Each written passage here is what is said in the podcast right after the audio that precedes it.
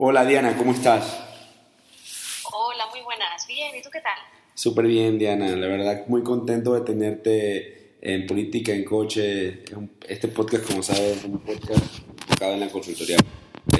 Es un honor que nos visites el día de hoy. Un honor también para mí el poder participar en esta gran iniciativa. Gracias.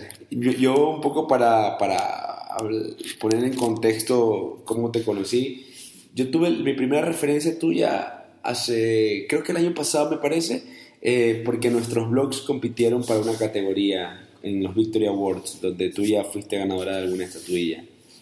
Y... Sí, creo que, creo que sí, que nos conocimos, digamos que la primera vez que, sabimos, que supimos el uno del otro eh, fue a través de los Victory Awards, en ese contexto, sí. Exacto, y bueno, y, y gracias a, a, ello pues eh, me encantó leer mucho tu blog, sobre todo porque tratas un tema bastante especializado, que es la política y el protocolo. Pero antes de entrar en, el tema de tu blog, en el tema del de protocolo y la política, perdón, eh, me gustaría hablar sobre lo que estás haciendo ahorita en Madrid, que es eh, la fundación de la plataforma Mujeres en la Política. cuéntame, ¿de dónde nace esa iniciativa? ¿Y qué es lo que quieren conseguir con ella? Pues Andrés, la plataforma Women con Paul eh, pretende ser la primera eh, plataforma de consultoras políticas a nivel internacional, ya que a, día de hoy, después de mucho tiempo pensándolo, vemos que no, las cuatro personas que actualmente estamos como llevando esta iniciativa hacia adelante, nos dimos cuenta de que no había nada similar.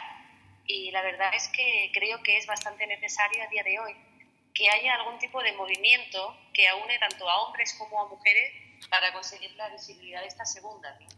Vale que el tema de la consultoría política en cierto modo, un sector donde hay más hombres que mujeres, pero las mujeres también estamos presentes y creo que también necesitamos esa visibilidad para,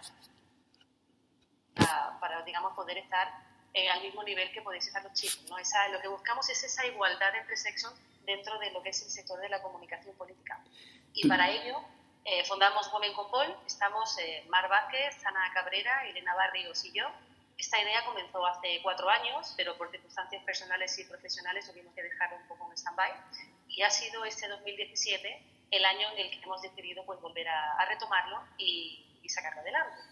Dentro de algunas de las ideas que tenemos para llevar esta plataforma a cabo, o sea, para digamos, en su fundación y en su presentación que tenemos en Madrid hoy, está el de realizar diferentes encuentros, tanto a nivel nacional como internacional.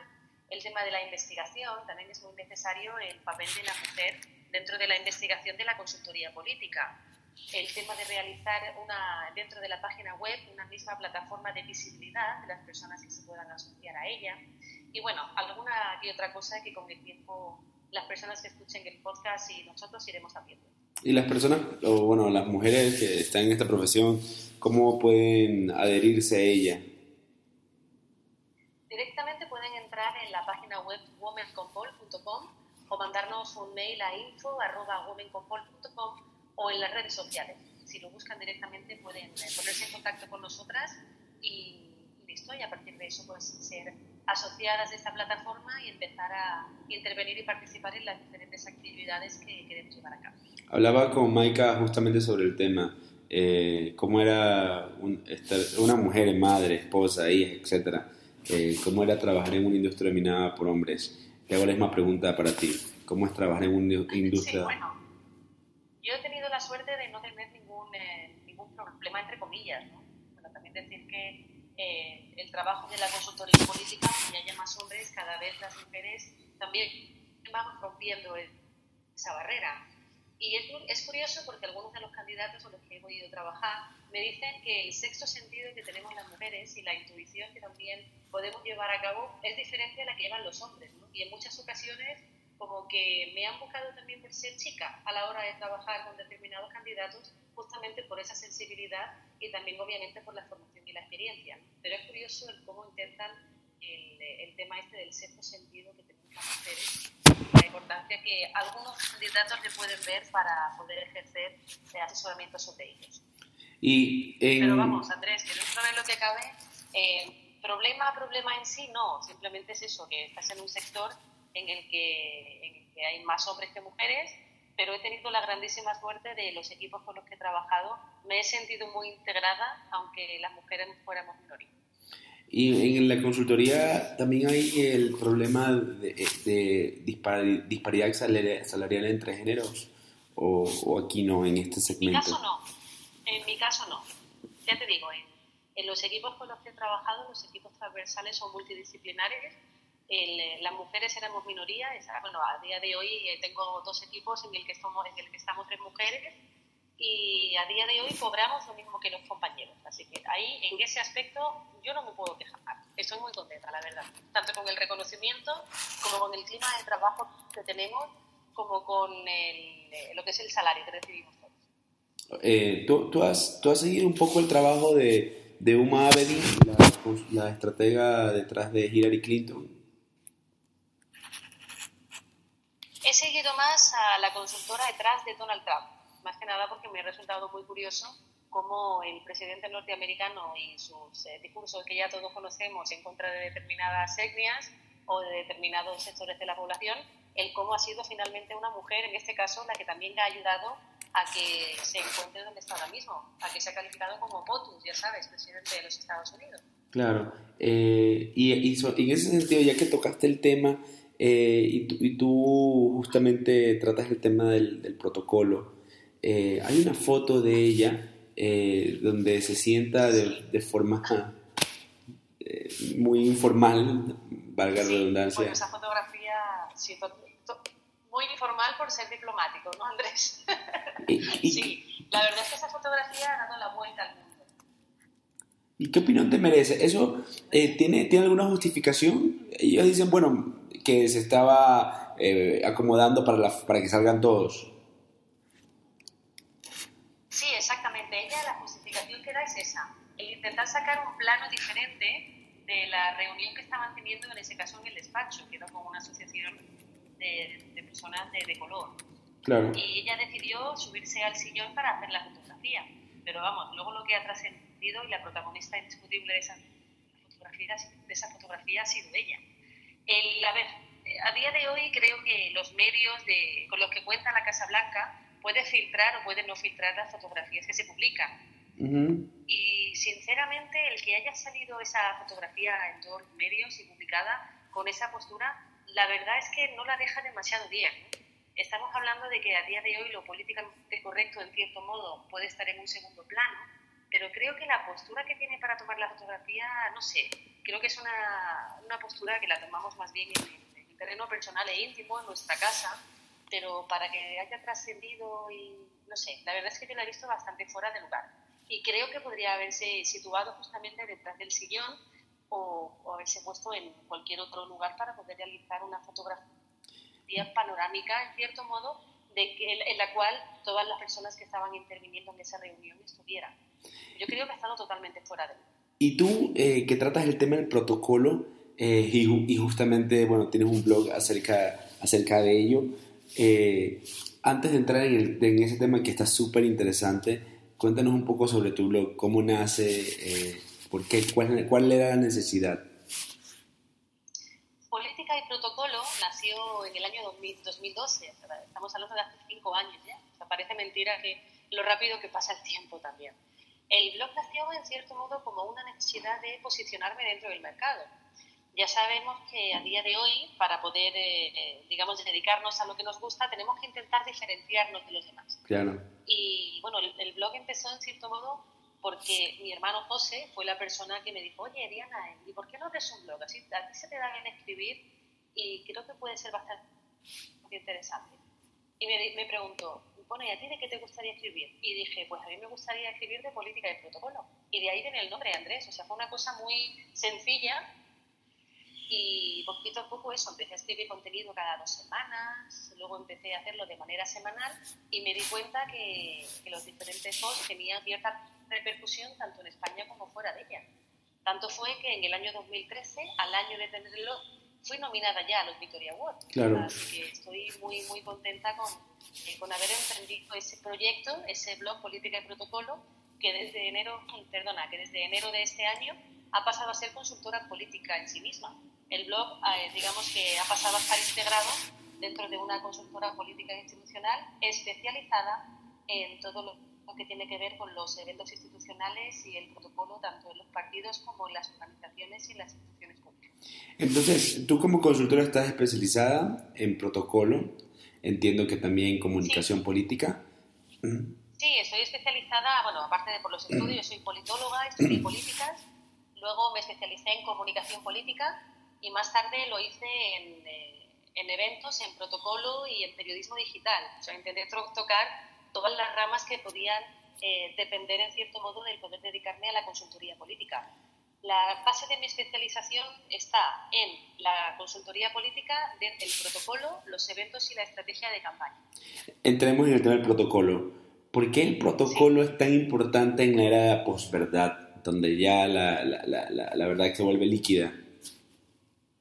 Yo creo que el protocolo ha sido importante siempre. El problema es que la gente realmente no sabe lo que significa el protocolo ese conjunto de procedimientos, en el caso de la comunicación, que se llevan a cabo para ejecutar un objetivo, creo que son indispensables. Es el seguir una serie de pasos para llegar a una meta, si no lo sigues esos pasos no vas a llegar a esa meta. Y el protocolo lo que hace es darte esas pautas y esos pasos para poder alcanzarlo. Fíjate si es importante. Y bueno, si hablamos dentro del sector de, de la comunicación, eh, esta, lo que es el protocolo es una herramienta, de, una herramienta de comunicación, en este caso de comunicación política, tanto a nivel institucional como a nivel de partido político. Entonces, detrás de un, eh, de, digamos, pongamos el caso de un candidato, detrás del candidato, tú estás en cada aspecto de, su, de, de, de la campaña eh, Yo estoy con el candidato de asesora tanto de su imagen, porque hay que recordar que dentro del protocolo se encuentra la etiqueta, que es tanto la vestimenta como el comportamiento que puede tener en las diferentes situaciones. Estoy también detrás de lo que es la estrategia y asesoro también en temas de, en tema de los eventos que pueda celebrar el, lo que es el partido para que el mensaje en ese discurso que vaya a dar el candidato se vea potenciado por toda la escenografía que lo va a rodear. Y dicen que la mala foto no se busca, que ella, que ella sale sola, ¿no? Hace tiempo había, había una, hay todavía una fotografía del presidente de Ecuador, dicho sea paso, yo soy de Ecuador, eh, donde el presidente se tomó la foto al lado de un niño y este niño tenía una camiseta con una leyenda que decía estoy con un estúpido y señalando al lado donde estaba el presidente. Entonces, eso tuvo repercusión, bueno, nacional y algo internacional a día de hoy, Andrés, con el tema de las redes sociales y los teléfonos, creo que la mala fotografía se puede dar en cualquier situación. Y realmente son eh, momentos en los que pueden tomar esa fotografía y no te das cuenta de la repercusión que posteriormente puede tener. Aquí en España tenemos un caso de la última campaña electoral, la última no la anterior, la que tuvimos en diciembre del año pasado en el cual la que actualmente la vicepresidenta del gobierno, Soraya Sáenz de Santa María, estuvo en un colegio en una ciudad del norte de España y se le ocurrió eh, tomar una lupa de unos niños a los que estaba viendo. Y la foto que trascendió fue la cara del niño, perdón, de la niña a la que le quitó la lupa. O sea, esa foto a todas las personas que, que nos escuchen en el podcast y a ti también os recomiendo que la veáis porque es magnífica, vamos, magnífica por lo que comunica en sí misma. Que en cierto modo desvirtuó ese, ese evento micropolítico, ¿no? desvirtuó esa visita, ese encuentro que esta candidata tuvo en, en, ese colegio del norte de España. Es bastante curiosa, la verdad es que la recomiendo que, que la busquen y, la vean. Y que compartan con nosotros lo que piensan, claro. Claro, y justamente sobre las repercusiones, ¿cómo manejar una crisis en ese sentido? Una crisis que tú sabes que en épocas de Internet y de redes sociales podría suceder en cualquier instante. Eh, ¿cuáles son los pasos que tú recomiendas para generar una crisis? Para, perdón, para eh, contener una crisis. Es muy complicado. Para generar una crisis es más fácil. generar una crisis lo que es bastante más Sorry, fácil. son las 7 de la mañana en México. sí.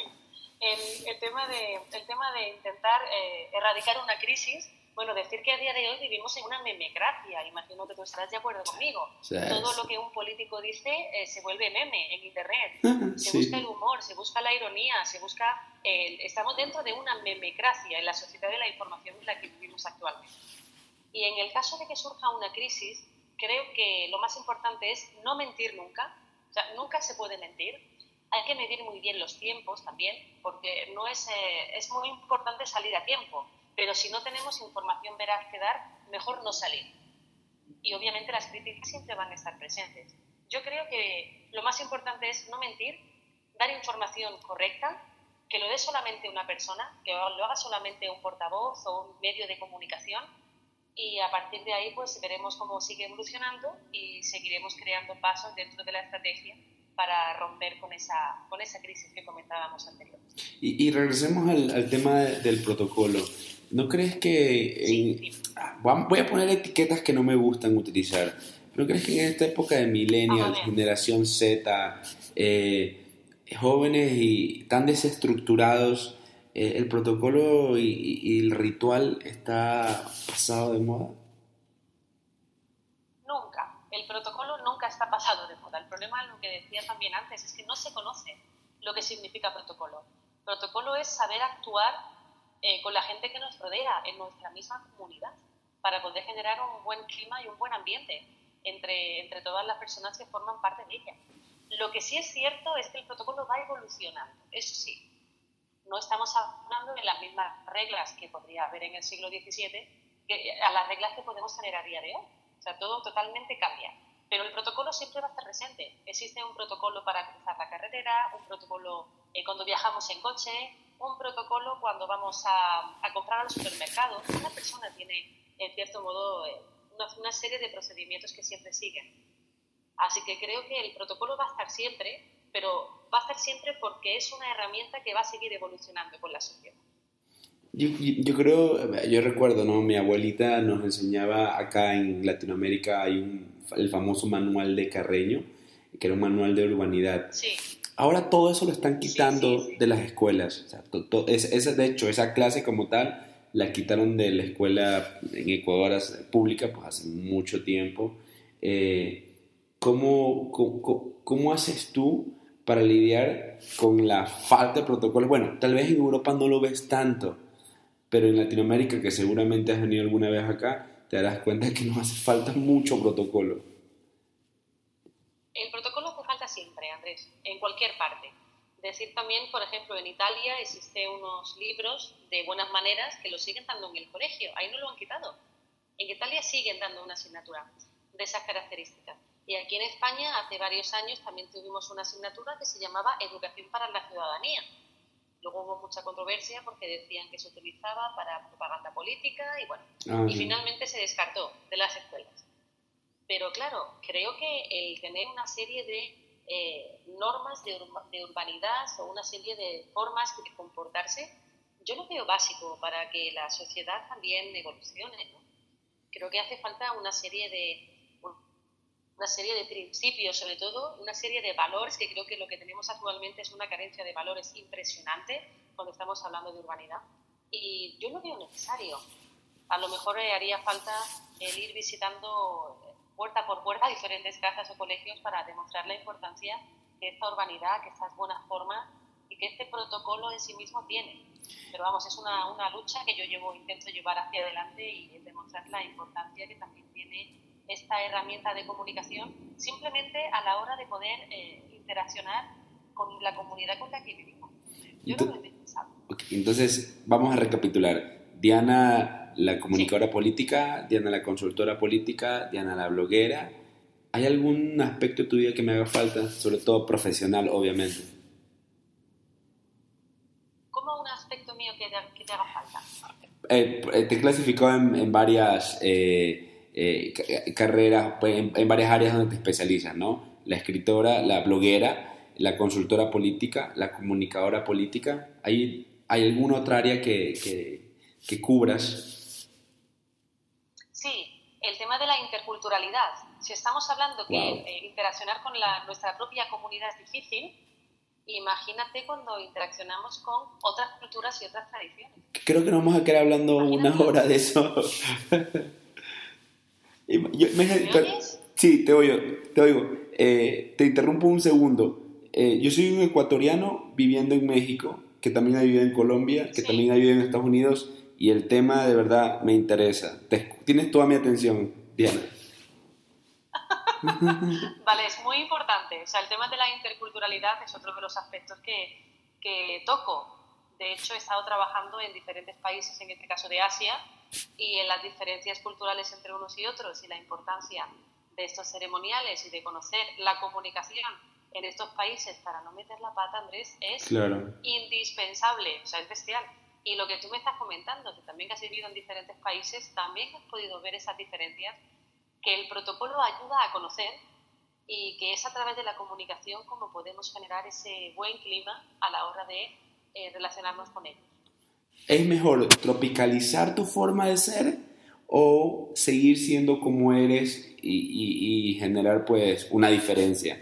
Porque siento que si te, eh, si te tropicalizas, bueno, eres uno más. A ver, cada uno tiene que ser como es, pero dentro, si va, si va a relacionarse con personas de otras culturas, en el caso de que hagan un gesto que a lo mejor él no entiende, que sepa que ese gesto a lo mejor en su país no es un mal gesto, sino que es algo que hacen de manera habitual. Okay. Más que nada para, para intentar no crear ningún tipo de tensión entre unos y otros a la hora de realizar un gesto, de decir una palabra determinada o de realizar un acto en un momento determinado también que eh, para nosotros a lo mejor pueda ser eh, tenso, ¿no? O que nos pueda causar algún tipo de conflicto. Sí, me, sucede mucho, pues yo vivo en Guadalajara, yo soy ecuatoriano y yo soy de Guayaquil además. Nosotros somos muy directos, muy secos, entonces el tapatío es todo lo contrario y, y sí, es algo que, que, puede chocar, ¿no? Y es importante, como tú dices, eh, conocer los códigos de cada cultura. Exacto, es muy importante. Hablando sobre este tema, Andrés, puedo comentarte que hace dos años, con Ángela García Carrasco, escribimos un libro que se llama Protocolo para negociar con españoles. Justamente por eso, porque había, hablábamos con nuestros amigos de otros países y cada uno nos decía una cosa de los españoles. ¿Cómo son los españoles? Pues, pues somos impuntuales, o somos puntuales, o nos creemos eh, en eh, las cosas en un determinado sentido, o no. Entonces decidimos realizar ese libro y la verdad es que estamos muy contentas con la experiencia y está teniendo, la verdad es que se está vendiendo bastante bien. Ahora... Por eso, porque también... Sí, te escucho, te escucho. Hacía falta, eh, que sí, sí, hacía falta eh, el, saber cómo somos los españoles, escrito también por españoles, para dar unas pequeñas nociones sobre. Bueno, se nos ha acabado el tiempo, el, el, formato es de 23 minutos. Te voy a escribir luego para que me des link, el link del libro para, para ponerlo en el artículo y segundo, eh, la referencia de la foto, me gustaría ponerla también en el artículo. Yo te agradezco mucho por estar, por darme estos 23 minutos. La verdad ha sido fantástico. He aprendido. Encantadísima, se me ha pasado volando. Ha sido muy rápido todo. Hemos aprendido, he aprendido un montón. La verdad es que no, no, no, conocía la importancia del protocolo. La verdad, soy uno más de los ignorantes. En definitiva, pues eh, te agradezco muchísimo, Diana. He aprendido mucho también con la entrevista, Andrés. He aprendido mucho también. Para bien. Te agradezco muchísimo eh, y que tengas un bonito día y, y, suerte por, por Madrid. Muy bien, muchas gracias. Nos seguimos leyendo y seguimos escuchando Política en Coche. Vale, y, y salúdame la Maika. Claro que sí, un besito muy fuerte también para ella, se lo daré. Hasta luego. Hasta luego.